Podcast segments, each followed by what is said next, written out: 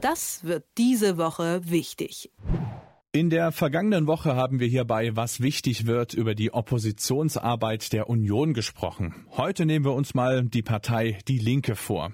Die hat es ja gerade so in den Bundestag geschafft. Jetzt will sie mit ihrem heißen Herbst gegen soziale Kälte wieder ihr Profil schärfen.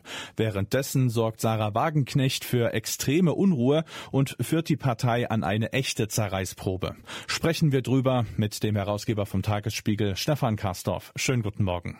Schönen guten Morgen, ich freue mich. Eigentlich fragt man sowas ja eine Parteivorsitzende, aber ich frage jetzt einfach mal dich. Wofür steht die Linke? Naja, eigentlich für soziale Gerechtigkeit, Ausgleich für das Mitfühlende, nicht das Konservative, sondern das auf der anderen Seite, sagen wir, Bewahrende im Oppositionellen im eher linken Sinne. Also alles Progressive wird darauf geprüft, ob es für die Mehrheit der Bevölkerung, das sind ja abhängig Beschäftigte, taugt oder nicht. Dafür steht eigentlich eine sogenannte linke Oppositionspartei, überhaupt eine linke Partei. Mhm. Also du sagst eigentlich, das bedeutet, das ist das, was quasi so auf dem Papier steht, aber in der Realpolitik kommt das nicht so wirklich rüber, oder? Ja, ganz schwierig. Also die Linke kämpft ja mit sich selber. Das ist ja eigentlich ein Zusammenschuss, das darf man nicht vergessen, aus der alten Linken der SED in der äh, Zeit der DDR und der WASG äh, für ja, eine sozialdemokratische Alternative, eine Abspaltung der SPD damals angeführt von Oskar Lafontaine, also und Klaus Ernst. Das ist, ähm, sagen wir so, das war schon mal eine sehr schwierige Zusammenführung. Die schien dann gelungen zu sein. Die Linke wurde immer stärker, starke Parteivorsitzende ergänzten einander, arbeiteten auch durchaus, jedenfalls meistens harmonisch zusammen. Oskar Lafontaine, Gregor Gysi, äh, äh, Bisky, nicht Norbert, sondern äh, der Vater Bisky. So, und das alles schien ja eine, eine weitere tatsächliche Alternative zu sein. Aber da sich jetzt im Moment streiten und manchmal in Strukturkonservativismus zurückfallen, nicht Werte, sondern Strukturkonservativismus, fühlt man sich an unselige andere Zeiten erinnert, an Kaderpolitik und alles Schwierige, was wir überwunden zu haben glaubten. Nun ist ja Sarah Wagenknecht ein wirklich prominentes Gesicht der Partei, aber an ihr scheiden sich die Geister und eben auch die Partei selbst. Es gab schon prominente Austritte ihretwegen in letzter Zeit. Wie sollte man mit ihr am besten umgehen? Ja, also das Problem bei Sarah Wagenknecht ist, dass sie eine hochbegabte Politikerin ist, äh, die weite Teile der Bevölkerung erreicht, aber nicht weite Teile der Linken. Und das ist, äh, sagen wir mal so, schwer zusammenzubringen sie spielt so, das ist, ähm, das ist populistisch auch. natürlich ist äh, bei Populismus immer die Gefahr, dass ein Teil richtig ist und deswegen stimmen mir auch viele zu.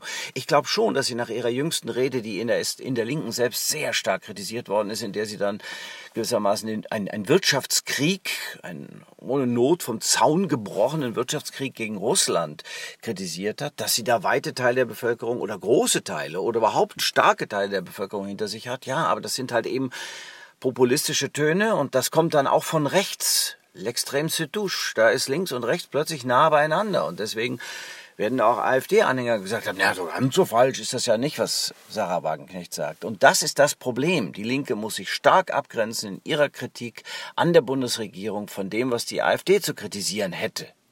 Richtig, dann kann man sagen, sie darf sich ihre Kritik nicht nehmen lassen, nur weil es eine andere Partei gibt und die steht dann rechts, weit rechts.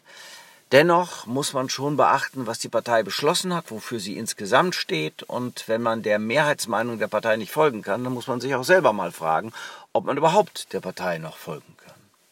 Politische BeobachterInnen fürchten eine Spaltung der Fraktion. Du hast vorhin schon gesagt, dass ja quasi die Linke so eine Art Zusammenführung von Strömungen ist. Könnte vielleicht sogar die Lösung des Problems oder des Identitätsproblems in so einer Spaltung liegen? Also wenn es dann vielleicht im Verlauf äh, doch zwei Parteien gäbe?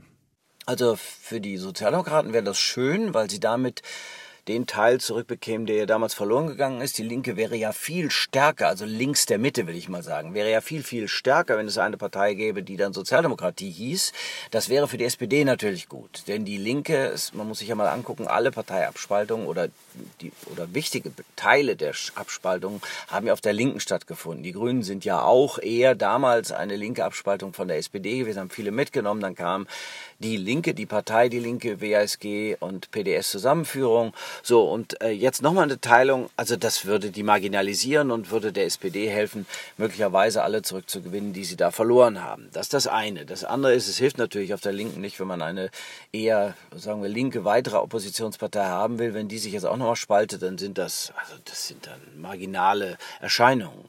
Das ist dann so wie in der Weimarer Republik, da gibt es dann nachher so ganz, ganz, ganz kleine Splitterparteien. Das bringt's nicht, nein. Aber die Gefahr ist da. Ja, die Gefahr ist da. Allerdings gerade abgewendet in der Fraktion. Es ist ja so, weil die Sarah Wagenknecht eben eine, eine solche Politikerin ist, die auch Breitenwirkung erzielt und weil sie auf einer, sagen wir, Montagsdemo in Leipzig hätte reden können und was weiß das wissen wir, was dann los gewesen wäre, um Gottes Willen auch in der Partei, haben sie ihr das Rederecht im Bundestag zur Haushaltspolitik der Bundesregierung gegeben. Ja, ist auch ein bisschen, sagen wir mal ganz offen, ist auch ein bisschen Erpressungspotenzial dabei. Lasst ihr mich hier nicht reden, rede ich eben draußen und dann werdet ihr schon sehen, was ihr davon habt. Das muss ich noch nicht mal sagen, das werden die Leute sich schon gedacht haben. Äh, dennoch ja, es, es gibt viele, die sagen, ich bin den Linken beigetreten, weil ich dachte, wir machen eine vernünftige, eine durchdachte, konzeptionell auch etwas andere als die Sozialdemokratie Oppositionspolitik. Ähm, ja, und das Ergebnis ist, äh, dass, sie, dass sie die Partei an den Rand der, der Bewegungsunfähigkeit führt. Die in der Fraktion haben ja die Spaltung verhindert. Sie haben gesagt, also man soll sich schon an die Beschlusslage halten, aber das Mandat frei ausüben. Ja, das ist so, oh, das, ist, das ist so ein Formelkompromiss. Natürlich ist das eine wie das andere richtig. Wie es dann ausgefüllt wird, darum geht es. Und bei Sarah Wagenknecht ist mir unerfindlich, wie man erreichen will, dass sie sich, sagen wir so, mehr auf die Mehrheitsmeinung der Partei zubewegt, wenn sie ihre Meinung hat. Das war ja schon immer so. Sie sagt dann das, was sie denkt. Das ist einerseits ja immer sympathisch, dass die Leute sagen, was sie denken, dann weißt du, woran du bist. Andererseits Parteien leben auch davon, dass man in ihnen demokratische Prozesse verfolgt und den Prozessen dann folgt. Sonst äh, fällt das ja auseinander, sonst begibt sich eine Partei ihrer politischen Kraft. Das sind ja immer mehrere und da muss man schon auch die Mehrheit akzeptieren können. Wenn man das nicht kann, ist man ja frei zu sagen, ja, dann muss ich wohl mein, mein Heil woanders suchen. Das klingt aber schon nach einer ziemlichen Pattsituation. Also einerseits ist Sarah Wagenknecht ja ob ihrer Popularität in, in Teilen der Bevölkerung ja ein ziemlicher Pull-Faktor und auf der anderen Seite ja passt sie nicht so richtig mit mit der Parteilinie irgendwie überein. Weiß das die Parteiführung in der Linken und hält sie sich deswegen auch ein bisschen zurück? Ja, das wissen die. Die wissen sehr genau um die Breitenwirkung von Sarah Wagenknecht. Das ist ja so. Erlebt sie in Talkshows, erlebt sie bei Reden. Also die kann wuchtig reden. Ihre Auftritte in Talkshows sind schon auch bemerkenswert. Sie ist eine Erscheinung, das kommt hinzu. Und das ist eine hochintelligente Politikerin. Das macht's ja so schwierig. Sie ist ja, sagen wir so, sie ist ja auch keine einfache Gegnerin. Wenn du mit der in der Partei zu rechten hast, du lieber Himmel, das wird nicht einfach. Dennoch muss man's tun. Und ähm, Formelkompromisse werden auf Dauer nicht helfen. Beide Seiten müssen sich entscheiden. Das ist immer so. Und scheiden, das Wort, der Stamm sagt ja sich von etwas scheiden. Ja, also entweder Sarah Wagenknecht scheidet sich davon, ständig irgendwie gegen die Parteilinie anzugehen und eine andere zu präsentieren, ja, sie kann ja auch dafür kämpfen. Das ist übrigens auch eine Möglichkeit. Sie kann auf den Parteitag hingehen und sagen, pass mal auf, ich kämpfe dafür und nochmal und nochmal und nochmal, bis ich mich durchgesetzt habe. Da sie sich aber nicht in Gänze durchsetzen, muss sie damit leben, dass sie tut. Also, Entscheidung heißt, sich auch notfalls von etwas zu scheiden. Und notfalls dann auch von Sarah Wagenknecht? Ja, notfalls dann auch von Sarah Wagenknecht. Vielleicht wird aber Sarah Wagenknecht der Linken die Entscheidung abnehmen und sagen, so, ich kann das jetzt nicht mehr mittragen. Ähm, ich ähm, ziehe mich zurück. Hm, ich habe kein wirkliches Gefühl dafür, ob sie, so, ob sie das so anpacken würde, äh, weil sie ja bis jetzt nicht die Mehrheit in der Partei bekommen hat.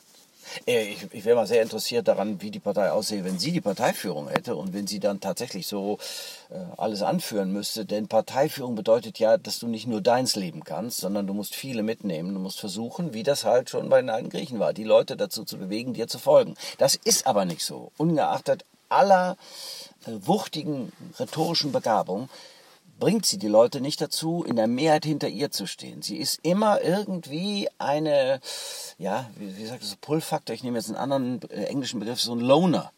Ein strahlender Loner. Ja, das ist schon interessant, aber das hat auch was, äh, sagen wir mal, was Vereinzeltes, was Seltsames, was mit dem man sich nur schwer äh, sagen wir mal, abgibt, mit dem man nur schwer zu tun hat. Und sie ist ähm, vielleicht auch damit aus der Zeit gefallen. Weißt du, was ich meine? Sie ist so ein Typ, den wir so in der Politik eigentlich gar nicht mehr kennen, auch vom Auftritt her. Vielleicht, vielleicht weiß sie das, vielleicht spielt sie damit, aber wie gesagt, es erübrigt niemanden, um sich darüber Gedanken zu machen, wie das jetzt weitergehen soll. Denn auf Dauer kann das so nicht weitergehen. Das ist ja klar, die Linke steht bei 5 Prozent. Und wenn die jemals nochmal in den Bundestag gesammelt als Partei hineinkommen wollen und nicht nur über Direktmandate einen Weg finden wollen, dann äh, müssen die sich irgendwie neu finden, das Programm, Parteiprogramm nochmal anschauen, müssen die Führungspositionen nochmal so besetzen, wie sie denken, dass es hilfreich ist. Ansonsten, wenn solche Menschen wie Ulrich Schneider ähm, von den Paritätern gehen, wenn Fabio Di Masio gehen, dann sagt das ja was. Da steht dahinter der Wunsch nach mehr, ich sag jetzt mal Seriosität. Bleibt abzuwarten, wie sich das weiterentwickelt. Wir beobachten es auf jeden Fall. Ich sag schon mal Danke, Stefan Karsdorf, Herausgeber vom Tagesspiegel, für deine Zeit. Gerne. Vielen Dank dir. Das wird diese Woche wichtig.